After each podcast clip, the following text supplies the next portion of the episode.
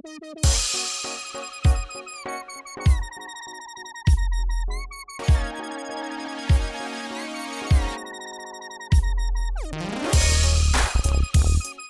¿qué pasa? Sé que me tomé unas vacaciones bastante largas y, a ver, no fueron vacaciones, es que con el COVID de los cojones, eh, grabar cara a cara eh, es un poco jugármela, no tengo forma de hacer pruebas rápidas, no soy Dios. Y grabar por Discord no me... O sea, puedo hacerlo, Carlos me dio el norte para hacerlo y tal, pero no es algo que me emocione mucho, prefiero un poco las reacciones cara a cara. Y si voy a tener que grabar con Discord, si voy a tener que volver a seguir haciendo las entrevistas por Discord, creo que no hay nadie mejor para empezar que eh, mi invitado esta noche, el gran, el único, señoras y señores, por favor, un aplauso para Ernesto Acosta. Hombre, eh, un placer estar aquí. Creo que es la primera vez que me invitas, pero no tienes que ponerme tan grande. A ver, no, brother, a ver, no es ponerte grande, brother, es que tú básicamente fuiste de los que empezó toda esta historia en Cuba, al menos. O sea, a ver, ya la discusión se tuvo varias veces. Eh, creo que la gente de, eh, del trastero y tú fueron, o sea, meses de diferencia, algo así, lo que empezaron a hacer podcast. Sí, un, un mes y tanto de diferencia. Por lo menos, por lo menos el primer episodio publicado fue un mes y, tanto de diferencia. Sí, pero a ver, fue un mes y tanto de diferencia y después tú seguiste. O sea, la diferencia entre tú y ellos es que tú seguiste y ellos, por desgracia, eh, fenecieron. Como diría un socio. Sí. Es que parece, no sé, yo, yo no he visto bien la historia detrás de ese podcast, pero parece que estaba como que de alguna forma, eh, digamos que, vamos a decirle patrocinado por alguien. Eh, ellos yo sí sé cuál es la historia. O sea, eh, el trastero era parte de Cachivache Media y Cachivache Media estaba patrocinado por uno de los cinco. No sé si no sé si Gerardo, el Cabo de los cinco, creo. Gerardo creo que sí creo que Gerardo. Y en algún momento hubo algún problema, hubo algo y Gerardo sencillamente dijo, mira, eh, recoge y vamos. O sea, bajanda. Eh, esto no fit y, y, cada uno va a su casa. Y por ahí murieron. O sea que es una lástima. Pero igual, o sea, que Gerardo diga hasta aquí llegó esto no significa que dejen el proyecto o que hagan otro proyecto. O sea, eh, no sé. Es como si la motivación para hacer el podcast fuese ese proyecto en concreto. A lo que me refiero. Digo, no sé si, no sé si los miembros de ese podcast hicieron otros podcasts después. No tengo idea, pero no sé, no tiene sentido. Para mí no tiene sentido. Porque me diga uno, no, ya se acabó el proyecto, bueno, está bien. Tu proyecto se acabó, pero yo puedo seguir el mío o hacer otro, otro diferente. Digo yo. O sea, sí, sí, si tú disfrutas un proyecto, no tiene por qué morir. O sea, vale, se acabó el financiamiento, vale, está bien, se acabó el financiamiento, vamos a seguir haciéndolo sin financiamiento y tratar de ver cómo monetizar. O sea, el gran problema del podcast en español creo que viene a ser ese. Creo que viene a ser cómo me financio. Bueno, el gran problema del podcasting en general, donde no haya cultura de pagar por contenido. Eso, aquí en Estados Unidos, eso es más habitual debido al tema de cómo funciona aquí la economía y la cultura que hay aquí, pero en otros países igual sucede lo mismo. Donde no hay esa cultura de por contenido, pues el podcasting se la fue bastante negra. De hecho, no creo que al día de hoy se pueda decir que el podcasting tampoco sea una, una forma súper exitosa de hacer dinero. No todos pueden hacerlo. Y no todos lo están haciendo. Hay mucho más podcasts sin monetizar que podcasts monetizando, evidentemente. A ver, sí, yo no diría que es una forma de hacer dinero. Yo lo que creo que es un medio que te permita a lo mejor, eh, por ejemplo, a mí me gusta bastante la comedia. O sea, yo, cuando tú me conoces, yo me creo payaso, me creo cómico a ratos. La verdad es que no lo soy, o no tanto como yo creo. Y yo lo que quiero hacer en algún momento poder hacer stand-up. O sea, comedia esta de, de un bar y tal. Y, bro, yo creo que el podcast como tal es una herramienta que a lo mejor te puede ayudar a desenvolverte, a probar algunos chistes con un público más limitado. O sea, por lo menos en mi caso. Bueno, tú estás viendo programas como Nadie sabe nada y otros que hay por ahí que son de humor y funcionan perfectamente. O sea que sí, es un medio como otro cualquiera en ese sentido. Y un medio muy válido, porque sabemos las ventajas que tiene hacer podcast, ¿no? Tú puedes estar escuchando un podcast donde sea y estar haciendo otras cosas, no tienes que, que estar prestando atención específicamente a podcast en sí. A ver, yo de hecho, yo tengo muchos podcasts de Joe Rogan que los pongo de background, me pongo a trabajar Y después tengo que volver a escucharlo porque la mitad de las cosas en podcast me las perdí porque LOL, eh, estaba trabajando. Pero hay momenticos de esto que me concentro ahí que, que, no sé, como las cosas como que hacen clic. Pero ese es un problema tuyo ya, ¿eh? De concentración y demás. Yo tengo un problema y es que cuando, por ejemplo, cuando me pongo a pinchar, estoy pinchando. O sea, si me interrumpen, ya es fatal, perdí el hilo de lo que estaba haciendo y morí. O sea, cuando te digo que morí, es que morí que ya final. O sea, recoge y vamos, brother.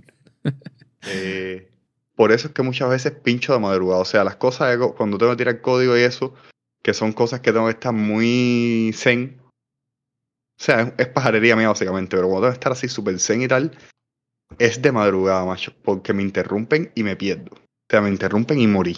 Vale. No, a mí me gusta mucho el estilo de, de, de Rogan porque él invita a la gente y se pone a hablar y lo mismo de habla de una cosa que la otra. Y ahí mismo estaba viendo el, uno que grabó hace, uf, hace un año con Michael Ron Lee y te das cuenta que es un tipo que es súper versátil, que sabe un montón de cosas. Y las conversaciones son así, súper que, super que nice. se ponen a hablar y ya está. Yo creo que Rogan cumple la primera ley de todo. Tiene que ser interesante. Sí, sí, sí. O sea, Él, él logra hacer una cosa. Él logra hacer que, por ejemplo, cuando él invitó a Elon Musk, ya, eh, a ver, Elon Musk es un mal ejemplo. Por ejemplo, él invita cada rato a un amigo de él, eh, Lex Friedman, el tipo lo que se dedica, de hecho, creo que hace como una semana de un podcast con él, que el tipo lo que se dedica es a cosas de inteligencia artificial. Y no necesariamente hablan súper técnico de inteligencia artificial, pero si no, por ejemplo, se pusieron a hablar de cómo a Alex se le ocurrió seguir a un Instagram de esto, que no me acuerdo el nombre, que es un tipo de esto que no sé, se dedica a correr super maratones y todas estas historias, hacer desafíos mongo de esto. Y que Alex un día le dio por poner en, tweet, en Twitter un tweet, o sea, el tipo eh, eh, computer scientist, o sea, un tipo eh, blanquito, no muy trabado, el tipo hace y y se le ocurrió decir que por cada like iba a ser una plancha y por cada retweet iba a ser una barra. O sea, te imaginas, te, imaginas cómo lo jodieron vivo porque fue una burrada de una burrada de like y una burrada de, de retweet. Sí, sí. Creo que, creo que como 5000 likes y al final lo acabó extendiendo a lo largo de un mes y todo eso, pero a ver, se ponen a hablar de esas cosas y los dramas existenciales y es tan natural como que estás teniendo un vistazo a la vida de esa persona. No, y el tema es que Rogan no, no se mide, en el sentido de que no hay censura en ningún tipo, por lo menos antes de entrar ahora en Spotify. Ahora hemos estado leyendo que hay tremenda candela, porque hay algunos episodios que era con gente de ultraderecha que no están publicados, y también una hora con, o varios que tienen, digamos, comentarios que ahora para algunos son transfóbicos y que, bueno, eh, estaba en el debate de, de a ver si lo ponían o no lo ponían. El CEO de Spotify dijo que, o, o, leí, que dijo que, que, de momento no iba a haber problema con eso, pero me parece que este movimiento Spotify de Roban le puede traer más eh, problemas que otra cosa en el sentido de la audiencia, porque los millones ya los debe tener en bolsillo y los está gastando. El tema de la transfobia es el siguiente. Hay un atleta americano, o una atleta americana ahora, que se llamaba Bruce Jenner. El tipo era, eh, o sea, medallista olímpico. Vamos a estar ahí. O sea, cuando te digo medallista olímpico, puto crack. Y decide salir en, algún, en un momento dado, decide salir como eh, que es trans, se opera y se llama Caitlyn Jenner ahora. De hecho, tú vas a Twitter ahora y pones eh, Bruce Jenner, o sea, pones el nombre de cuando era hombre y vas bajando porque eso es una mierda que se llama dead naming, o sea, está diciendo un nombre muerto de, no sé, brother, una talla esta que yo no entiendo muy bien por qué. Y nada, Bruce Jenner, eh, Caitlyn Jenner o Bruce Jenner, no eso, eh, siguió haciendo deporte, pero ahora un tipo que era medallista de, medallista de oro como hombre está haciendo competencia como mujer. O sea, ¿te imaginas que, vale, tú hiciste transición, tú hiciste lo que tú quieras? No es justo, brother. O sea, te pones a levantar pesas, te pones a hacer lo que te dé la gana. Men, o sea, estamos entendiendo una cosa, ¿verdad? Que no. O sea, que no, que las fibras musculares se desarrollan distinto, la densidad, la densidad ósea es distinta, todo es distinto. O sea, a esa hora eh, es distinto, ¿entiendes? Y, yo, y, Rogan, y Rogan lo que hace es muchos chistes con el tema. Sí, pero el tema del artículo que estaba leyendo viene porque hay una, una escritora que se llama Abigail Schreier o algo así, que ella escribió un libro que se llama eh, Irreversible Damage de Transgender Craze eh, Seducing or Daughters o algo así. Ah, sí, ese, ese podcast lo escuché. Que la tipa básicamente, lo la, la, mujer lo que básicamente decía es que cuando un grupo de niñas de X edad copiaban la reacción y salían como trans también. Entonces eso generaba un problema muy grande que era que eh, muchos de esos cambios son, o sea, si cambias muy temprano, empiezas a ponerte testosterona, eres una niña, eh, no te vas a desarrollar y si te haces la, operación no es reversible normalmente, o sea, es toda una historia con eso. El tema es que Rogan lo que dijo fue, en ese episodio dijo literalmente, te das cuenta de que la gente no está viendo esto de manera objetiva son activistas y tienen esta agenda. Y la agenda está impulsada ideológicamente de que cualquiera que piense que podría ser trans, debe ser trans. Es trans y cuantas más personas trans, mejor. Y ya por eso le están pidiendo la cabeza a ellos roban, eh, bueno, una, parte de, la población. Amén, mira, eh, al ese, ese capo es el rey de los capos, ¿entiendes? O sea, él no solo es el rey de los podcasters, es el rey de los capos. No, bro, mira, le puedes pedir la cabeza, le puedes pedir, quieres, puedes querer desaparecerlo del planeta, puedes hacer lo que te dé la gana. Hay una, la realidad es una, y es que mm, él va a seguir teniendo su plataforma, y si Spotify le dice que no, que mano atrás no sé de cosas, yo Ron sencillamente puede decir, vuelvo para YouTube, YouTube no me quiere, sencillo, monto mi propio sitio y hago el stream por ahí. Y brother, créeme, el colega la millones de gente. O sea, el colega no va a tener, él no va a tener problema para vender anuncios. No, está claro, está claro. Aparte, eso depende mucho también de, bueno, ahora todo el movimiento que hay con, con eh, el LGTBQ y toda esta historia y, y que también estamos en una sociedad que está cada vez más de cristal. Porque una de las cosas que aquí la gente no entiende, porque muchas personas se dieran la boca de democracia, pero realmente no lo aplican. Y cuando suceden este tipo de debates donde la gente dice lo que piensa, pues enseguida ya van con las acusaciones y las cosas. Y es que básicamente este tipo, él puede decir lo que él entienda y lo que él piensa, siempre y cuando él no, eh, digamos, ataque o limite o, no sé, agreda a la otra persona. Es como que aquí tú llegas, por ejemplo, y te paras delante de un Trump y tú le dices, me cago en tu madre. Así, literalmente. Tú tienes derecho a decírselo. Tú lo puedes decir. Mientras tú no lo estés atacando, no lo estés, eh, no sé, eh, mientras no vaya a otra cosa. Pero por decirlo. Mientras no incites a la, mientras no incites a la violencia, básicamente. exacto. Creo, que la ley lo que dice es incitación a la violencia. Exactamente. Pero, pero tú lo piensas y tú puedes decir lo que tú quieras. Ah, que ahora determinado grupo de gente, ante determinadas posiciones o determinados pensamientos, pues se pongan en plan radical, ya esos son otros 20 pesos, imagínate. Entonces es complicado. Eh, eh, mira, yo siempre digo lo siguiente. Es increíble cómo las personas que piden respeto y que piden tolerancia son los menos tolerantes cuando se trata de atacar a los demás o de, de ponerse en posición al pensamiento de los demás. Tú pides tolerancia, ah, pero no piensas como yo, y entonces yo soy intolerante. O sea, me pongo intolerante y te ofendo y, toda esta historia. Entonces, a ver, el respeto y la tolerancia van en dos vías.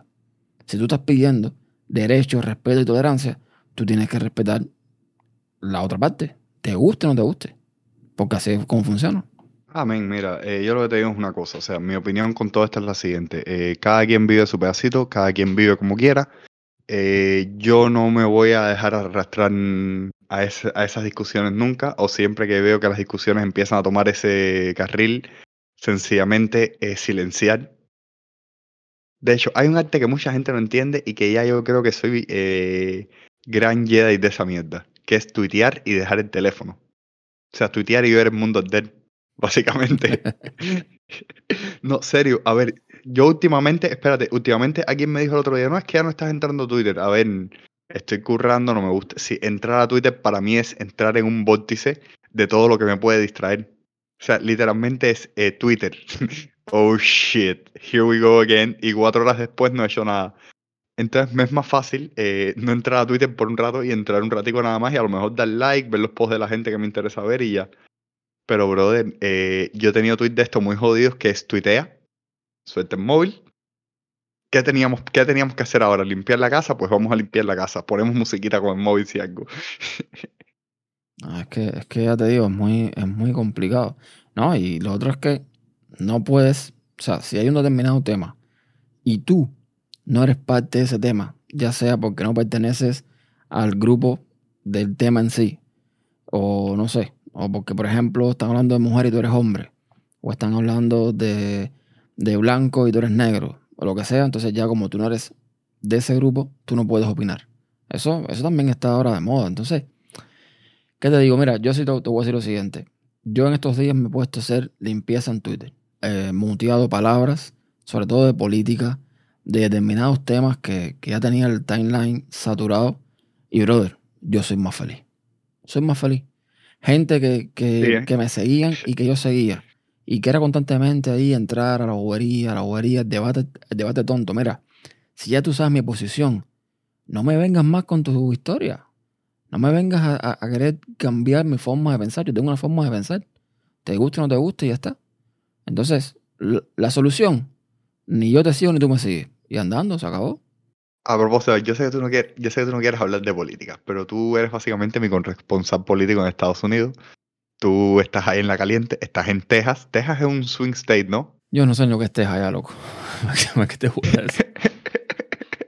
No, pero, o sea, ¿tuviste la foto que yo te pasé hoy del estudio de Joe Rogan? O sea, era evidentemente un montaje con Trump y...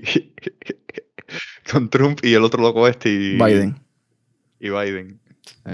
Hacer, yo, yo escucharía ese debate. O sea, a mí no me interesa escuchar a Trump. Yo no me he echado ningún discurso de Trump. Yo no soporto escucharlo.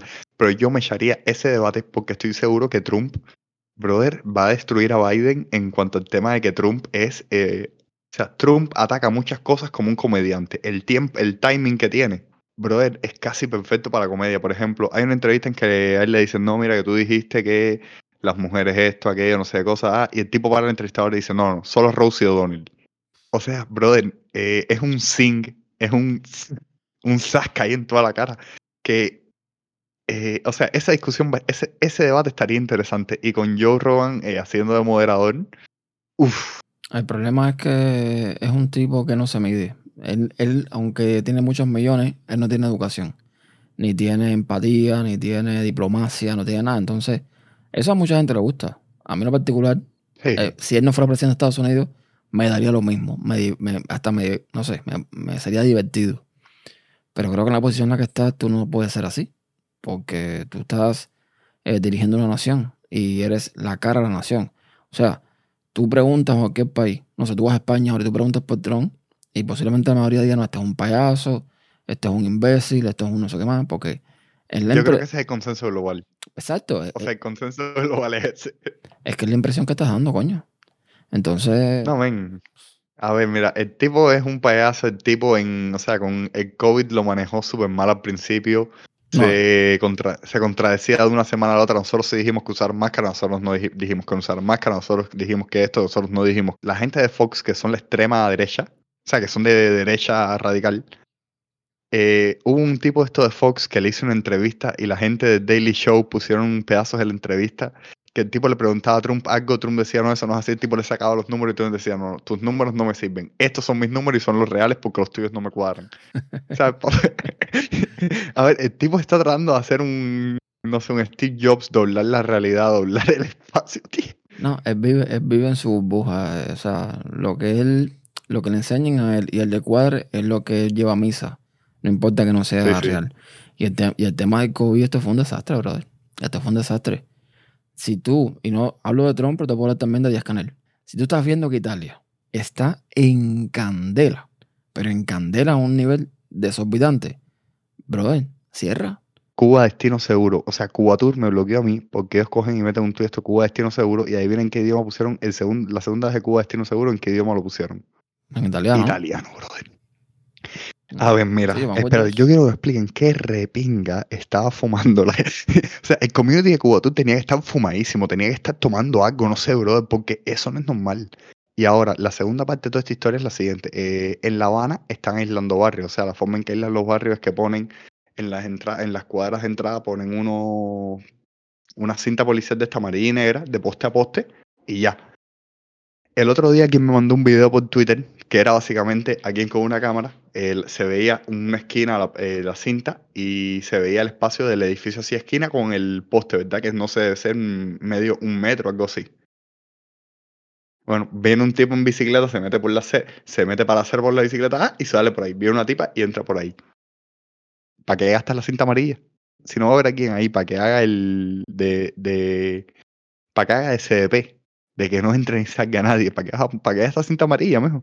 Yo te digo que por lo menos aquí en Estados Unidos, si él a tiempo, como presidente, hubiese tomado la decisión de cerrar la frontera y no dejar que nadie entre y salga, y hubiese puesto control en los aeropuertos y, en, y en los puertos de, de barcos, me refiero, pues, brother, Estados Unidos estuviese funcionando perfectamente y toda la mercancía que entre o todo el personal que por trabajo tenga que entrar y salir bajo control en, la, en las aduanas, esto estuviese funcionando perfectamente.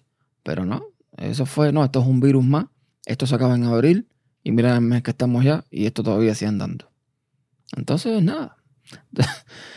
en fin. Mm, en fin, es mal. En fin. No, papá, a ver, eh, vamos viendo temas más felices. El estudio nuevo de Joe Rogan, papá. O sea, men, yo estuve viendo y hay gente, una pila de gente en Instagram. O sea, he visto de hecho mi feed de YouTube. Se ha llenado de gente tirándolo al estudio nuevo ese papá. El estudio ese para mí está perfecto, brother. Está súper chulo, está súper chulo. Yo, ¿Tú viste las fotos cuando estaba en construcción? La forma del techo. No, la forma del techo, eso tiene como, no sé, como 10 o 20 centímetros de aislamiento acústico, más los paneles de aislamiento para el sol. No, brother, eso está brutal. No, acústicamente, acústicamente eso dentro de ser un, un, un sueño para cualquier podcast, la verdad. Porque es que, además, eh, estamos hablando de un tipo que es millonario. Estamos hablando de un tipo que, que debe haber puesto buen billete en armar ese estudio. A ver, Y el lío es que el estu- los estudios de él normalmente son más que la, o sea, la habitación de grabación es la habitación más importante, pero el estudio de él normalmente es su oficina, su gimnasio personal, su no sé qué cosa, su sala de billar. O sea, el estu- él normalmente cuando un estudio lo que hace es que compra una propiedad o renta una propiedad o no sé qué hace, una propiedad grandecita. Yo me imagino que él debe haber comprado una propiedad. Sí, sí, sí, sí, sí. Yo, yo he visto varios tours que él ha hecho por, por el estudio antiguo y aquí hay de todo. O sea, no tienes que salir a la calle a hacer nada. Tiene ahí gimnasio, tiene eh, sala de juegos, tiene todo, todo, todo está ahí. Eso, sí, y eso se estira mucho. Eso también lo hace, por ejemplo, o lo hizo eh, Marcus Lee. Se armó un estudio nuevo con, con un montón de, de partes y este tipo también de, eh, ¿cómo se llama? El Louis este de un boxing, un box therapy o algo así. Un box therapy, sí, un box. Eh, no, pero Marquis está en el mismo edificio que lleva como cuatro años. Y lo que hizo que fue que él, él tenía rentadas varias unidades pequeñas. Y ahora lo que hizo fue rentar una unidad muchísimo más grande, que básicamente es todas las pequeñas que él tenía, más. O sea, con mucho más espacio. Y Luis creo que compró, o sea, Luis eh, creo que compró directamente un lo que era un antiguo pequeño almacén de distribución y lo convirtió en estudio. Y eso también lo hizo este tipo que, que me cuadra mi cantidad. Eh, mierda, ahora no me acuerdo. Linus. No, no, a papá Linus no te voy a decir cuánto, eh, qué tamaño tiene el estudio porque ya tiene como cuatro unidades compradas. Eso lo hizo este tipo, eh, Jace Toussaint también lo hizo hace poco. O sea, Jace Toussaint se mudó hace, hará cosa de 8 o 9 meses eh, a un estudio nuevo, que es un igual, es un antiguo que tiene una puerta esta para meter camión y toda esa historia. Pero, brother, a ver, estamos hablando que Marquis eh, tiene más de 10 millones de suscriptores. No me imagino cuánto haga Marquis eh, cada vez que hace un video por las vistas. Mm, No, no, esa gente está en otro nivel. eh. Linus, o sea, Marquis tiene contratado como 6 o 7 gente en total. Él lo dijo un día que eran como 7 o 8 gente. Linus ya tiene contratado en total entre las tres empresas que tiene montada casi 60 personas. Porque Linux Tech Tip es, eh, Linux es Linux Media Group, que es eh, que produce los canales de YouTube. Eh, Floatplane, que es la plataforma de hosting de él independiente para video. Y, eh, o sea, en un podcast, el último One Show que escuché, que es el de la semana pasada, eh, eh, el, el merge que se hacen ellos es mediante una cosa que tiene internet, se llama Creators Warehouse. Y eso lo van a abrir para otros creadores de contenido también, para diseñarles, fabricarles y venderles ellos la, el merge. O sea, a ver, Linux realmente tiene un mini imperio ahí canadiense eh, super, super chill. Bueno, para que tengas una idea, Joe Rogan en YouTube tiene 9.6 millones de suscriptores y se estimaba que él, que yo imagino que siempre fue a base de publicidad en cuanto a patrocinio. Yo no creo que él tuviese puesto el, esta cosa del partner de YouTube. Sí, él tiene, él tiene partner de YouTube y él, espérate, él en muchos videos decía, no, no podemos esto porque nos quitan los... Porque YouTube nos mete, nos quita los anuncios. sí. O sea, yo creo que él eh, recibía algo de dinero por... O sea, ah, bro, él debía tener Bueno, de a- algo, algo, algo de dinero son 30 o 40 millones anuales. O sea, eso es algo de dinero. Algo de dinero. Eso es lo que se estimaba que hacía el tipo este cuando estaba en YouTube. Así que te podrás imaginar. O sea, ese es, y ese es YouTube nada más. El tipo también recuerda que es un comediante, que es comentador de, de la UFC y de una pila de deportes esto de combate. Ujú. O sea, papá, el tipo tenía que estar sacando un melón, melón, melón. O sea, el padre de todos los melones. Sí, esta gente está en otro nivel. Esta gente, uno ve en un. En en Macaron Lee, tú lo ves ahora en YouTube y dices, ah, YouTube. No, no, Macaron Lee va a tener inversión en otros miles de cosas, tú no te enteras. Y está haciendo billetes porque YouTube no es eterno, ¿sabes? YouTube no es, no es eterno. Mañana, por qué motivo, le cierran el canal, le tumban el canal y, y va a perder todo eso. Eso es bobo.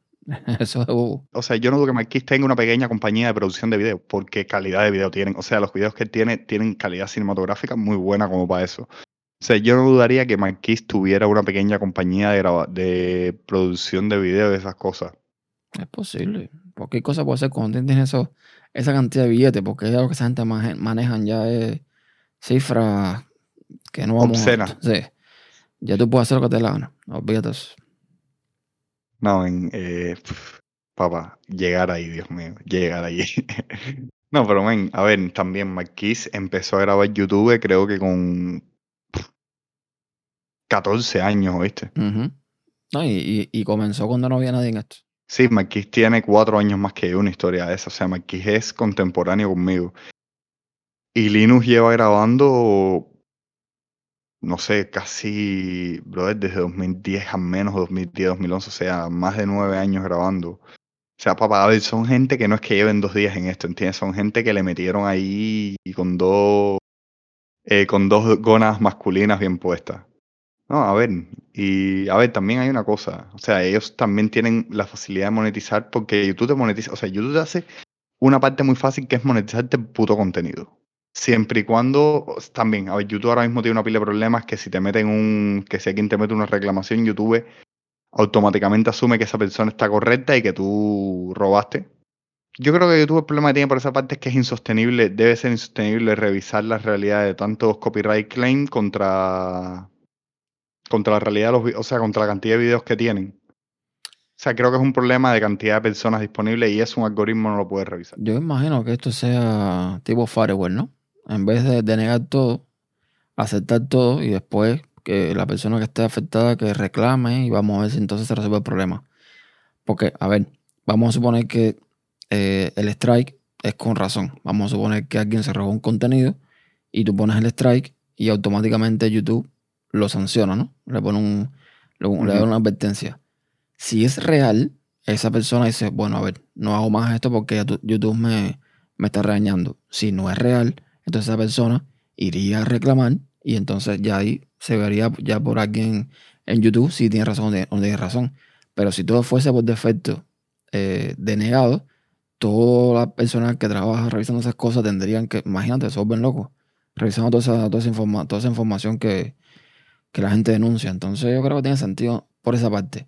Lo malo es que cuando tú tienes una advertencia de esta y tú te comunicas con YouTube, la comunicación es muy fría. No, no parece que estás hablando con una persona, parece que estás, estás hablando con una máquina al otro lado. Entonces, No lo dudes. O sea, no lo dudes que tengas un bot. Espérate, yo no tengo duda porque eso es muy fácil. Tú le estás enviando correos para mí, para decir el texto, ver más o menos cuál es tu problema y meterte una respuesta pregenerada por la frente, muy fácil, ¿eh? ¿Tú no viste la tecnología esta que, que me acuerdo el nombre ahora, que salió, que estuvo metida en esa vuelta de los Musk y los Musk se salió porque dice que, que estaba demasiado avanzada? Sí, eso lo leí. Eso básicamente, Elon Musk, una de las cosas que tiene, que no es una empresa, es un instituto de estudios sobre inteligencia artificial. Y ellos crearon una inteligencia artificial que podría, que podía crear artículos falsos, pero artículos falsos que tú lo leías y tú decías, what the fuck. Sí, no, que podía no, que podía no, que puede. Ajá, exacto, por la- eso creo que lo tienen archivadísimo, ¿viste? Yo tengo un, un tipo que sigo, que es español, que es ingeniero, que se llama Oliver Navani, que el tipo cogió y le dio, el, el trabajo que tiene es un trabajo muy específico y, y es un trabajo que no, no cualquiera puede hacer, porque hay que hacer ciertas cosas que, que no, no- no es simple. Entonces el tipo cogió y le dio a esa inteligencia artificial el material con el que él trabaja. Le puso la información para que lo aprendiera. Y dice que en menos de nada los, eh, los reportes o las soluciones que creaba esa cosa, a ti como ser humano jamás en la vida se te iba a ocurrir esa posibilidad posiblemente, para que tengas una idea. Y ya dice que él, estaba probando y dice que ya, esa cosa te crea artículos periodísticos que posiblemente los periodistas se quedan sin trabajo en un 2x3. A ver, cuando yo estaba haciendo la tesis, que estaba probando mierda, o sea, a ver, la tesis mía, lo he dicho varias veces, hice mierda con inteligencia artificial y me hizo falta hacer pruebas, o sea, pruebas con datos reales y tal. Y los datasets que yo trabajaba muchos eran de eran cosas de visión por computadora, o sea, predecir, movimientos y tal. Y men, eh, o sea, con el dataset que yo tenía que pesaba bastante, había que correrle unas maquinitas que estaban duras. Eh, yo podía entrenar un video para predecir con una cámara fija en un lugar, la gente moviéndose, predecir para dónde iba a ir la gente, basado en comportamientos previos en ese mismo lugar. Y hacer, no sé, 60-70% de accuracy en dependencia, o sea, el 60-70% era el peor caso y era en condiciones de baja luz. O sea, si había buena iluminación y tal, no sé, eran 90 y pico. O sea, era una burrada esta que tú podías predecir cómo se iba a mover la gente en el espacio. Que eso es una barbaridad. Bueno, el punto es que lo último que leí de ese tema fue que, que los mods dijo, no, no, no, esto está, esto parece que está demasiado ya y yo no, yo no quiero estar en esta historia. Y se salió del proyecto ¿sabes? Y cuando ese tipo se salió del proyecto ese, por algo fue.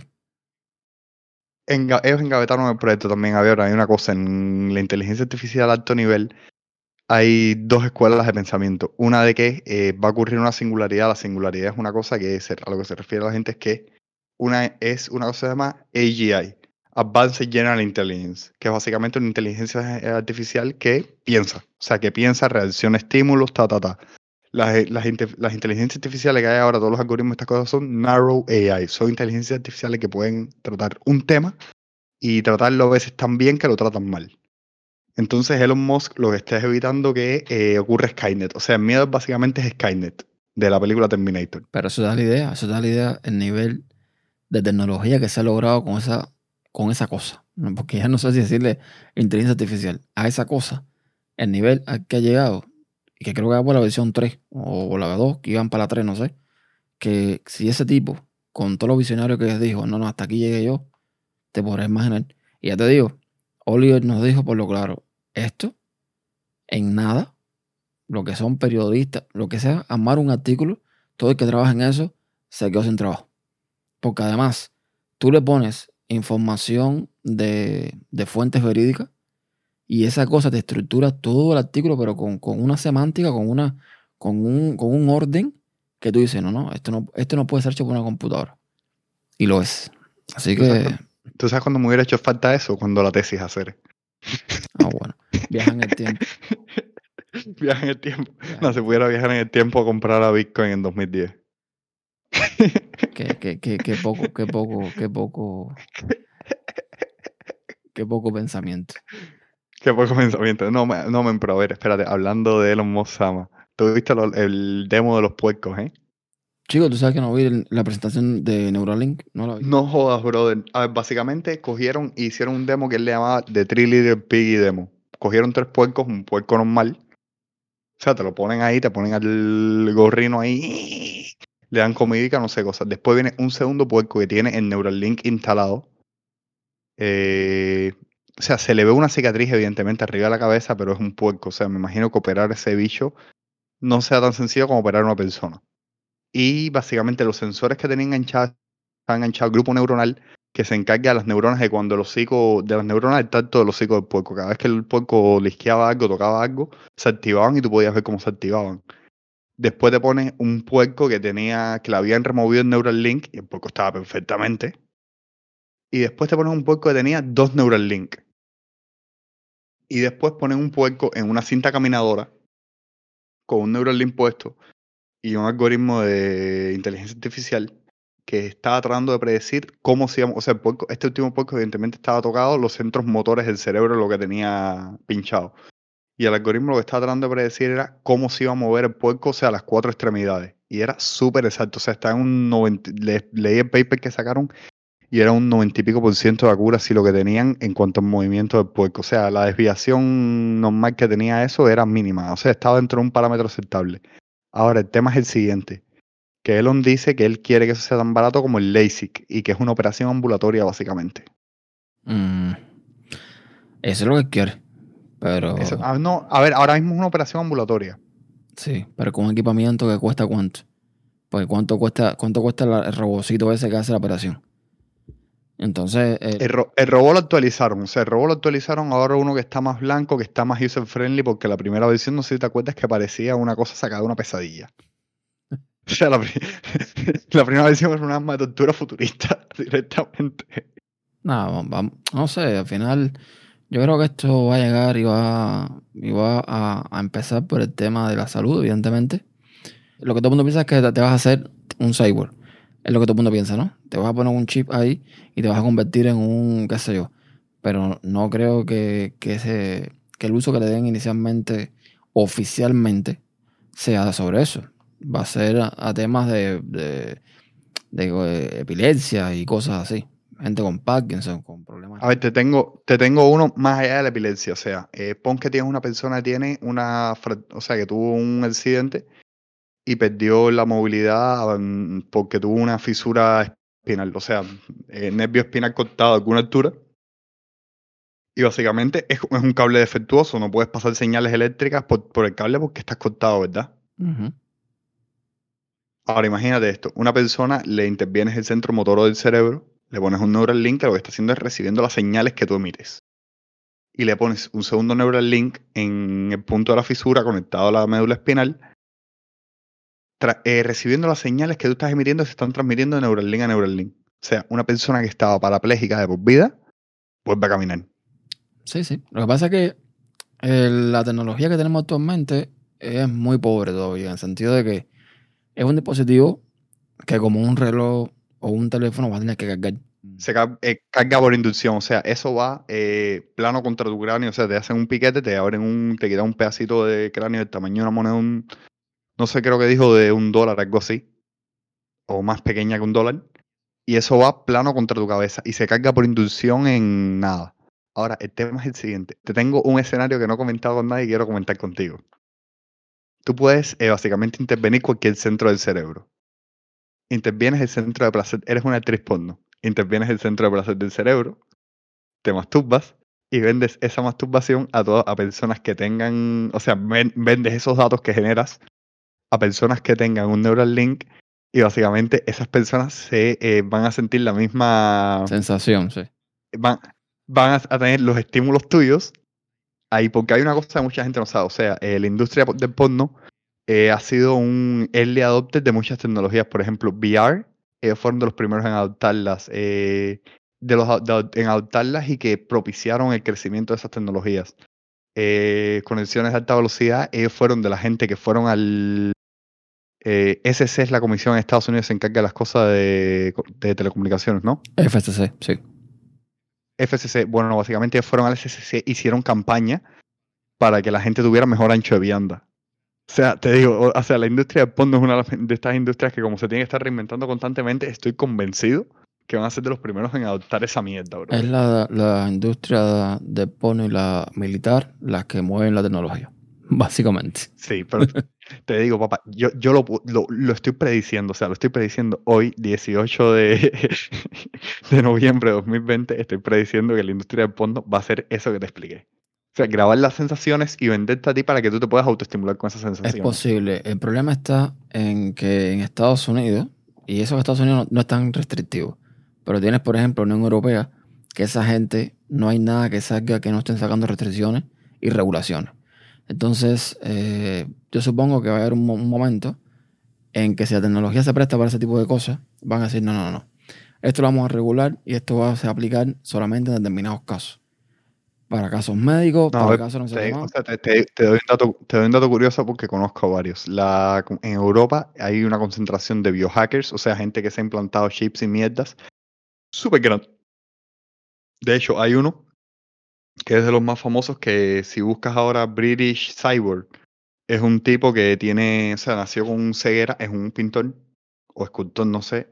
El tipo básicamente no ve los colores. Entonces lo que tienes implantada es una mierda como una antena que sensa los colores y se los transmite a él por vibraciones. O sea, cada color es una vibración distinta para él. Y en su foto oficial de pasaporte y en su DNI, en todos sus récords, tienen que tener en cuenta esa antena a la hora de decir su altura. porque básicamente es parte de su cuerpo. Sí, pero, o sea, exacto. Pero es una persona que tiene una necesidad X. No es que tú vengas tú, todo sano, todo rico, todo, todo normal, a quererte mejorar como persona poniéndote un chi en la cabeza. Vale, te, te pongo otro caso. Te pongo otro caso de uso. Hay una, hay una bailarina de Barcelona, no me acuerdo el nombre de ella ahora, que la tipa se implantó un chip, un chip que lo que hace es eh, censar los ter- o sea, que está conectado a internet y lo que hace es capturar eh, de una pila de sismógrafos alrededor del mundo y ella siente esas vibraciones y los performances que ella hace son en dependencia de la, de la cantidad de terremotos que hayan activos a nivel planetario en ese momento, es como ella baila. Es un implante que creo que tiene debajo, que tiene en el, en el tri- eh, altura del tríceps subcutáneo. Y hay gente que se han puesto llaves de Tesla en, bajo la piel. Eso no es, eso no es el tema. Yo puedo, yo puedo, con el chip que yo tengo implantado en la mano, puedo, o sea, puedo, puedo, es compatible con el protocolo de transmisión. Vale, el tema no es ese. El tema es que eso estás hablando de cosas muy superficiales, por decirlo de cierta forma. Ya cuando estamos hablando de la operación que conlleva Neuralink, créeme que no van a. Y, lo que controla, sobre todo, no va a ser tan jamón. No va a ser llegar así y decir, ay, ya, yo quiero ponerme el chip este que quiero tener internet eh, 6G en la cabeza ahí, tipo Matrix. Para todo lo que me hace falta saber, me lo meten por el chip. No, no va a ser así. Bueno, eh, el FDA, por lo menos, por lo menos te digo, en Estados Unidos el FDA le dio una licencia especial a esta gente para empezar a, a hacer las pruebas en humanos, que es una licencia Breakthrough Device. O sea, di- eh, dispositivo como un dispositivo de puntera adelantado a su tiempo y le dieron una licencia, básicamente es, brother, dale, empieza a probar con humanos. Ya, ayer, esta tarde. Sí, pero no va a ser cualquier humano. Ahí es está el punto. Eso va a, tirar a, personas con estados terminales o personas que prácticamente están pidiendo que los maten porque el nivel de vida que tienen no, es sostenible. Y esos son los que los primeros que van a decir, no, no, ven acá, méteme lo que tú quieras si voy a mejorar mi, calidad de vida. Eso es lo que va a pasar. Erne, eh, ¿tú, estás seguro, tú, estás seguro, ¿Tú estás seguro que quieres que te metan lo que ellos quieran? Bueno, eh,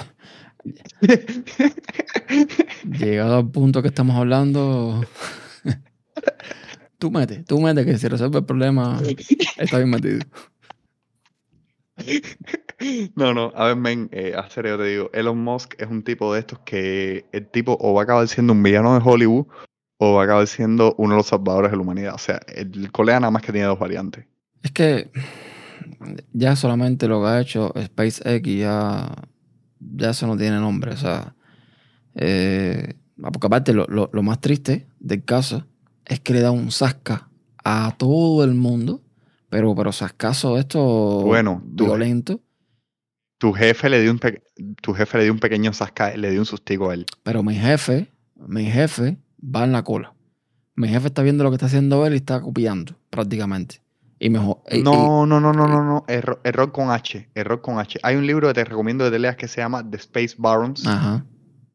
que habla sobre Blue Ocean, eh, Blue Origin, perdón, que es la empresa de Jeff Bezos, eh, gran ca- el, el cabo rey de todos los cabos. O sea, ese cabo, cabo por dinero está por encima de Joe. Ajá.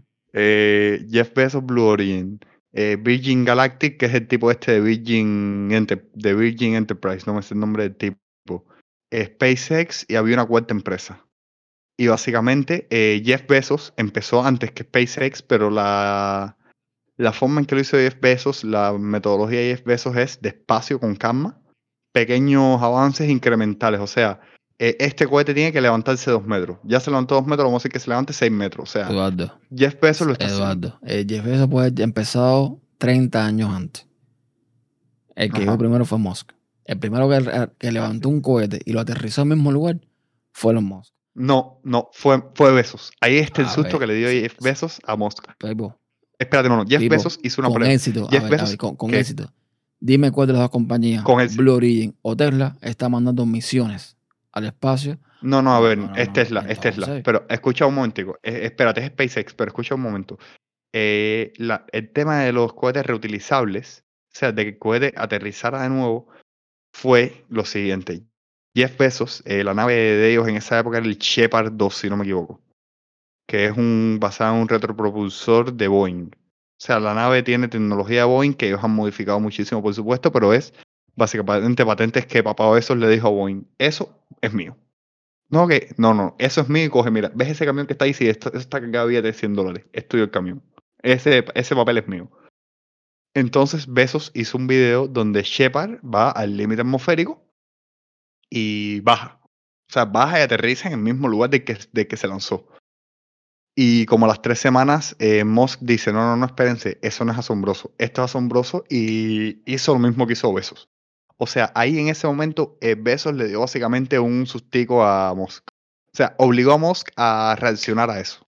A ver, que vale, que Musk lo hizo maravillosamente y lo que quieras, pero... Esto no es una pelea de niños de primaria, mejor. Esto no es, ay, lo haces tú y lo hago yo. No, no. Aquí lo que importa es quién llegó primero, en el sentido de ah, quién, de quién demostró que lo que está haciendo es viable. Y ya estamos hablando, ¿cuántos lanzamientos tiene ya SpaceX de, de los Falcon, los Falcon Heavy y toda esa historia? ¿Cuántos tiene? Blue Origin. No, Blue, Origin, todavía no está operando en el mercado. Pues, nada, pues, pues mira, pues nada, cuando Blue Origin opera en el mercado, entonces compararemos a ver si lo que tienen se pone a la altura de SpaceX. Cuando tú le preguntas a cualquiera, oye, un cohete que sale y se aterriza nuevo, ¿quién te va a decir? SpaceX. Nadie te va a decir ni Blue Origin, ni Virgin Airlines, ni ninguna historia. Olvídate. ¿Quién ganó el contrato con la NASA? SpaceX. Entonces. Sí, sí, sí. El tema fue el siguiente. Eh, SpaceX, básicamente, ¿cómo es que funciona la NASA? La NASA funciona por. Ellos dicen, vamos a subastar este contrato básicamente para poner. para hacer este proyecto. O sea, la NASA eso lo hace con años de antelación siempre porque son un poquitico realmente retentivos por esa parte y planifican las misiones con años de adelanto. Entonces, las empresas que, ofertaron, que ofertaban ahí históricamente eran Boeing y, ¿cómo se llama esta otra? Eh, Lockheed, eh, Lockheed Martin. O sea, Lockheed Martin y Boeing eran los principales carriers espaciales de la NASA. O sea, sin contar a Roscosmos, que era el principal cliente de la NASA. O sea, la NASA era el principal cliente de Roscosmos porque los rusos sí nunca pararon. O sea, los rusos nunca tuvieron este problema de que no, que imagínate tú que por política tenemos que. No, no, no. Los rusos con no, no, que está nublado. Aguántame boca. No que está nublado, no, no. Aguántame boca. O sea, el cosmódromo de Baikonur, el cosmódromo de Baikonur, que es de donde, de donde salió Yuri Gagarin, de donde salió Tamayo, o sea, el cubano que fue al espacio, el cosmódromo de Baikonur no ha parado. Hacer ese, tipo, ese tipo de verdad fue al espacio. Sí, sí. Porque cada vez que yo veo o escucho que un podcast relacionado con espacio, con la gente que han viajado, a Tamayo no lo menciona ni Dios. yo no sé. No, a papá, es, que, el, día es el siguiente. A Tamayo no lo, no lo menciona ni Dios. Eh, a muchos ticonautas, que es lo. O sea, a ver, hay tres. Eh, la gente normalmente se refiere a los cosmonautas, se refieren a Gagarin porque papá Gagarin llegó primero y dijo eh, el que es mío. Eh, pero entonces hay tres categorías hasta ahora. Están los cosmonautas, que son los americanos. No, los astronautas, que son los americanos. Y, la, y en general la Unión Europea se refieren a eso como astronautas. Los cosmonautas, que es el equivalente soviético y ruso moderno.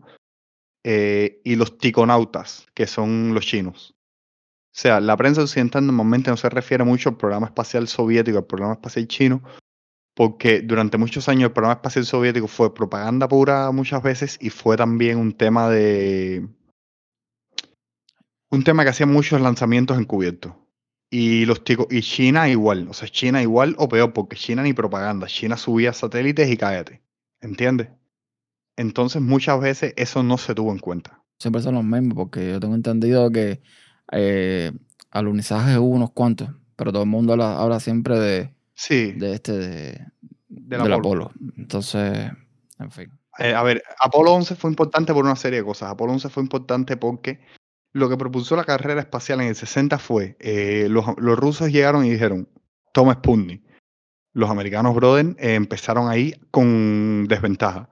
Después vienen los rusos y le dicen, toma Yuri Gagarin. O sea, tienes los rusos, o sea, en una guerra de ideologías, que era la Guerra Fría, los rusos estaban ganando como la la nación más avanzada espacialmente. El problema, el, problema de los rusos fue que se cayó la Alemania nazi.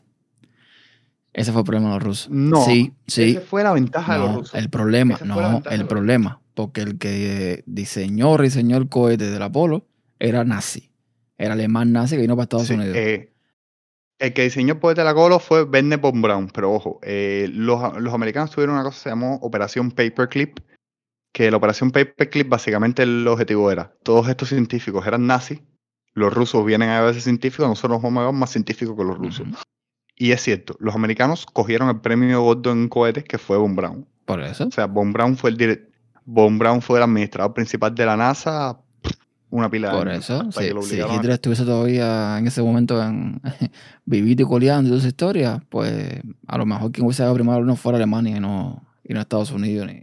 No, pero a ver, el lío, el lío es el siguiente. Los rusos eh, tuvieron una cosa que Von Braun no tuvo. O sea, los americanos se llevaron a Von Braun, que era el cerebro, ¿vale?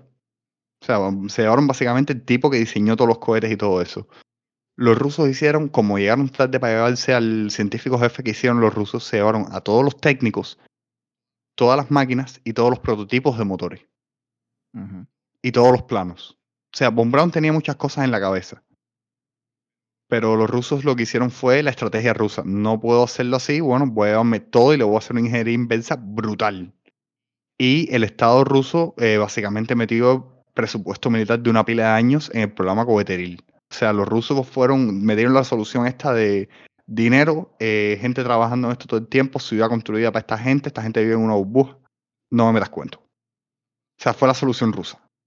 La solución americana fue una solución de que tenemos que tener, pedir taspe el dólar y es cuando el famoso discurso de Kennedy, que los americanos empiezan a meter dinero de eh, estamos haciendo, queremos hacer estas cosas en esta época, no porque sean sencillas, sino porque son extremadamente difíciles. Eh, y veo que para el final de esta época pondremos un americano en la luna. O sea, fue el famoso discurso de Kennedy que lanza el programa espacial americano en overdrive, que le empiezan a meter dinero a la bestia, porque era una guerra de, Básicamente era eso. de ideología. Básicamente era ver O sea- quién la tenía más larga. Se acabó. Ajá, básicamente era, se estaban midiendo quién la tenía más larga. Mucho tiempo los rusos la tuvieron más larga. ¿Y qué pasa? ¿Sabes por qué los rusos no llegaron primero a la Luna? Por el diseño de su Lunar Rover que requería lanzar la nave para el espacio. Los astronautas básicamente viajaban en la misma sección donde iba el combustible y después tenían que hacer una maniobra extremadamente complicada, que era salir de un co- del cohete, hacer una caminata espacial mientras el cohete estaba en órbita, eh, o sea, los cohetes no había llegado a órbita planetaria, el cohete estaba en todavía un balístico, o sea, un balístico muy grande, pero estaban todavía básicamente balísticos. O sea, en, un- en algún momento estaba en órbita ascendente, en algún momento iba a descender. Los cosmonautas soviéticos tenían que salir del cohete, hacer una caminata espacial, entrar al módulo lunar, el cohete se volvía a disparar e impulsaba el módulo lunar a una órbita estable y después el módulo lunar se impulsaba para llegar a la luna. ¿Qué pasa? Eh, no lograron nunca hacer, o sea, esa maniobra se demoraron mucho en perfeccionarla porque, brother, estás viajando a tremenda velocidad, ¿entiendes? O sea, es, es, una maniobra súper peligrosa además. No sé, yo tengo mis dudas con, sobre el Apolo, ¿sabes? Para mí eso fue montaje. Y la, y la, y la Tierra es plana Y la Tierra es plana. y, y la 5G causa coronavirus. también. No, no, pero a ver, brother. El Apolo sí, o sea, ¿sabes cuál es la prueba de que el Apolo sí aterrizó? Los astronautas del Apolo dejaron una serie de espejos en la Luna, o sea, no espejos ahí de, ah, este es el espejo de ponerme el maquillaje, no, dejaron unos espejos sobre unas bases y tú básicamente, o sea, las coordenadas de esos espejos son públicas y tú puedes disparar un láser y medir el tiempo que demora el retorno del láser de rebote con el ¿Y espejo. qué me dice a mí que esos espejos no se lanzaron desde algún módulo, cayeron en la, en la superficie y ya está? O sea, que eso, eso menos. No, no, A ver, hablando en serio, hablando en serio. A mí lo que, a mí lo que me. La única duda que siempre me da, ¿no? Es que con la tecnología que fueron esa gente a la luna, que tú la miras hoy y tú dices, no tiene ningún sentido que hoy, con todo el potencial que tenemos a nivel de hardware, con toda la potencia que tenemos, hay cosas que no se pueden hacer. A ver, eh, no, a ver si se puede hacer. Espérate, ir a la luna, espérate, ir a la luna es relativamente trivial. ¿Cuál es el tema? Que es caro. O sea, en esa época se hizo por lo que estábamos hablando hace un momento. eh, era básicamente medirse. Pero la tecnología no era O sea, igual. llegar a la luna ahora es mucho más fácil. A ver, hay una cosa que no ha cambiado. O sea, eh, ir al espacio tiene dos cosas. Primero, las órbitas mecánicas son unas hijas de putas y no cambian. Segundo, eh, subir cosas para arriba sigue siendo caro. SpaceX lo ha hecho muy barato con los cohetes reutilizables, pero ten en cuenta que SpaceX aún así creo que por cada, kilo, cada kilogramo que tú subas son como dos mil dólares por kilogramo.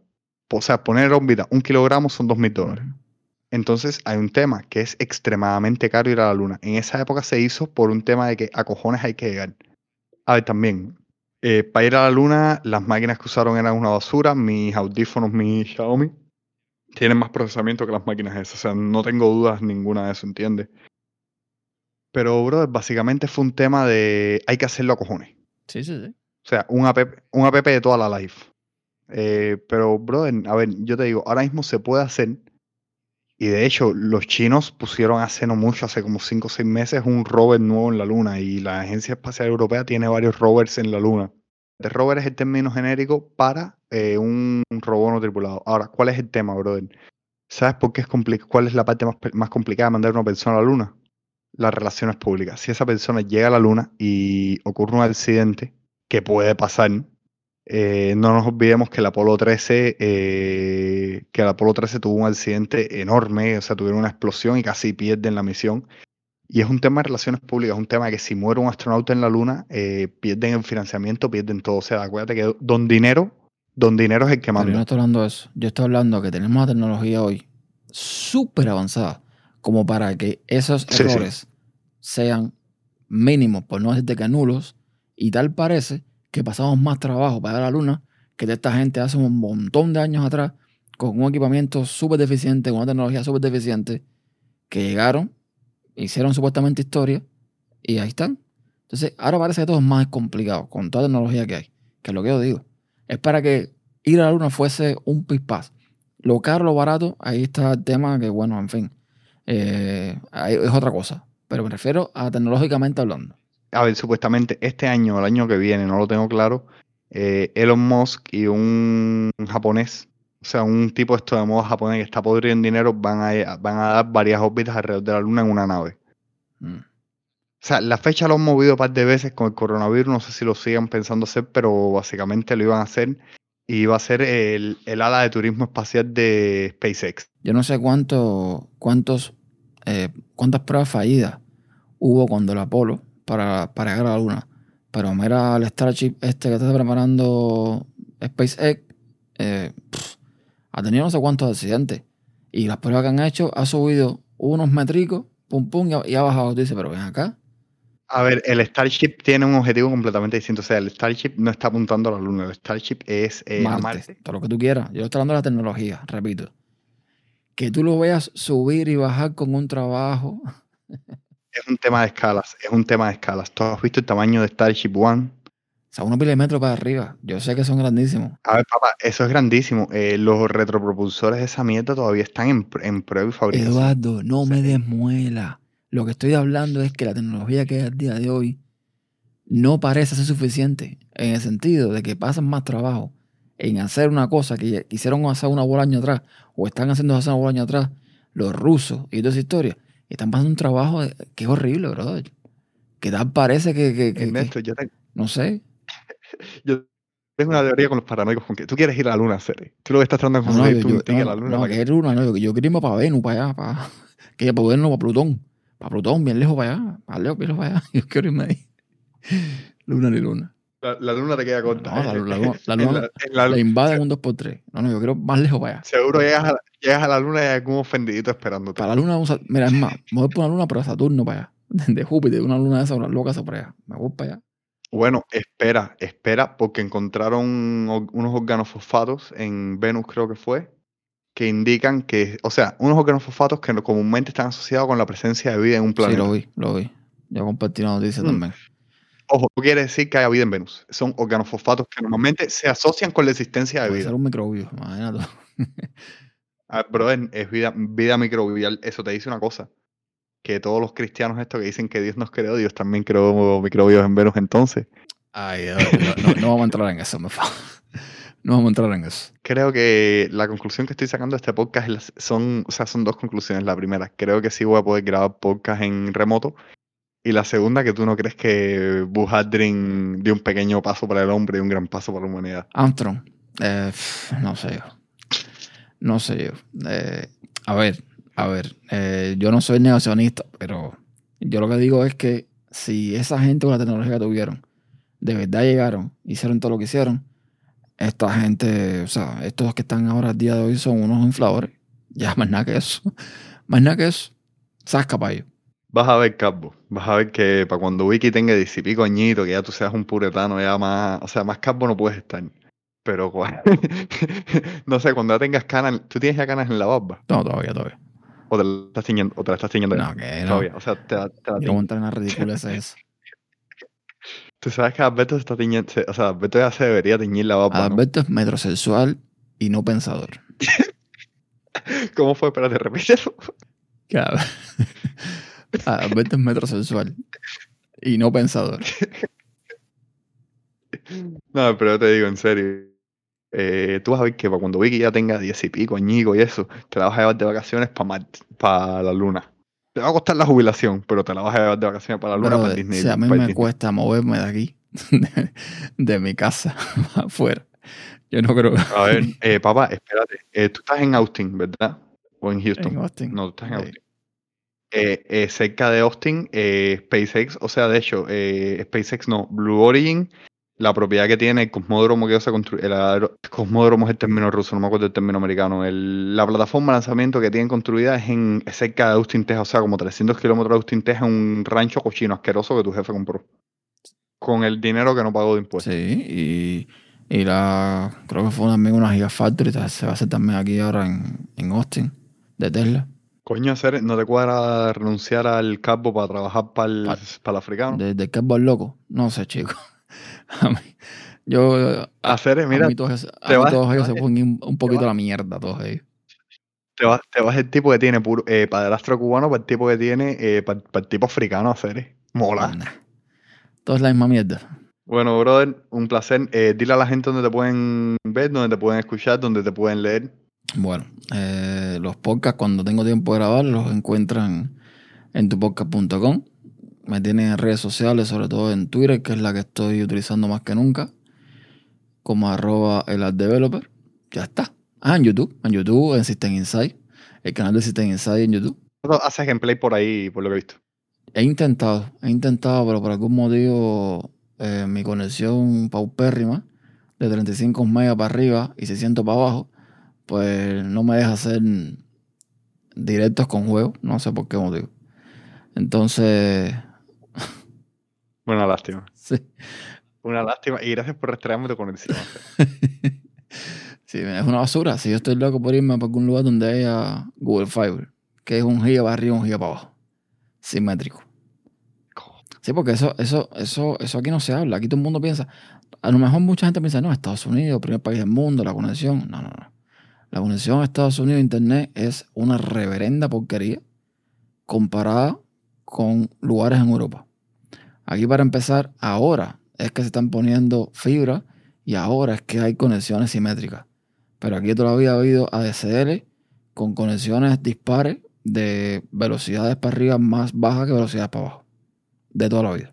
Por no decirte que hay a- áreas rurales que todavía tienen conexión satelital. Bueno, si Elon Musk eh, logra hacer lo que quiere con. Eh, ¿Cómo se llama el proyecto? chico? Con, con Starlink. Es básicamente por eso. Es básicamente por eso, porque el tema de las conexiones aquí eh, es un desastre. Y allí país este que puso Donald Trump al frente de, de la FCC, eh, de la FCC no, de, sí, la FCC, eh, es un tolete. Eso no ha hecho nada tampoco para resolver el problema de la conexión que hay aquí en este... Date cuenta que aquí, básicamente, si no tienes AT&T, te mueves un poquito de, las ciudades y pierdes cobertura para casi todo. T-Mobile, que es el que yo tengo, bueno, yo tengo un metro que está dentro de la red T-Mobile. Hay lugares en los que la cobertura, un asco completamente. Entonces, Doy fe. sí, sí, sí. Eh, es complicado. Doy fe que, teni- que, que han, habi- han habido llamadas por Discord en que tengo mejor conexión que tú. Doy Sí, fe. sí, sí, sí, es así, tal cual, tal cual. Ojo, no, no quito también que el problema sea el iPhone, ¿eh? En algunos casos. Porque el iPhone este, Ah, no, jodas. coño, eh, escúchame, el iPhone con 3, 4 barras de cobertura, poniéndome LTE, se me marea la conexión. En ocasiones me pasa. Y he tenido que cogerlo, ponerlo en modo avión y volverlo a activar para que, para que se le deje las boberías. Debe ser el algoritmo que tiene para seleccionar las torres o alguna pajarería esa, brother. No sé. Date un tiro. Ya pagaste 1200 Eh, el por él, Ya te el iPhone nunca ha sido muy bueno el tema de cobertura. Fíjate que, acuérdate que hubo uno, no me acuerdo si fue el 4 o el, o Que el lo- 4 s Estabas aguantando mal. El 4S. Exacto. Que lo estabas aguantando. Exactamente, lo estás aguantando mal. Entonces, imagínate. Y como ellos también a veces usan distintos tipos de procesadores según el país y de tipos- distintos tipos de antenas, etcétera, etcétera, pues sabrá Dios. En fin. Pues nada, me encuentran en esos lugares. Tupodcast.com, youtube.com eh, youtube.com barra System Insight y en Twitter mayormente como arroba developer y eso aplica también para Telegram. Así que nada. Bueno, pues ya saben, eh, pueden ir a acosar al capo, decirle que la luna no existe, que Dios no existe, que Alá no existe y nada. Brother, muchísimas gracias por devolverme un poquitico la confianza, aunque puedo hacer podcast por Discord. Bueno. Te agradezco mucho por todo. Y bueno, cabrón, eh, si les gustó el podcast, déjenle un like donde sea que escuchen podcast. Les recomiendo personalmente que lo escuchen en CuboPod, porque ya que estamos, eh, voy a dejar el link en la descripción. Y lo otro, nos vemos en la Ah, el otro que quería decirles, si quieren que entreviste a alguien realista, el otro día que me está diciendo que entrevistar a Elon Musk, creo que fuiste tú, Gabo. Eh, eh, nada, déjenme la gente a la que yo realmente pueda contactar para entrevistar gente que quieran que entreviste. Muchas gracias y nos vemos en la próxima. Adiós, Canel.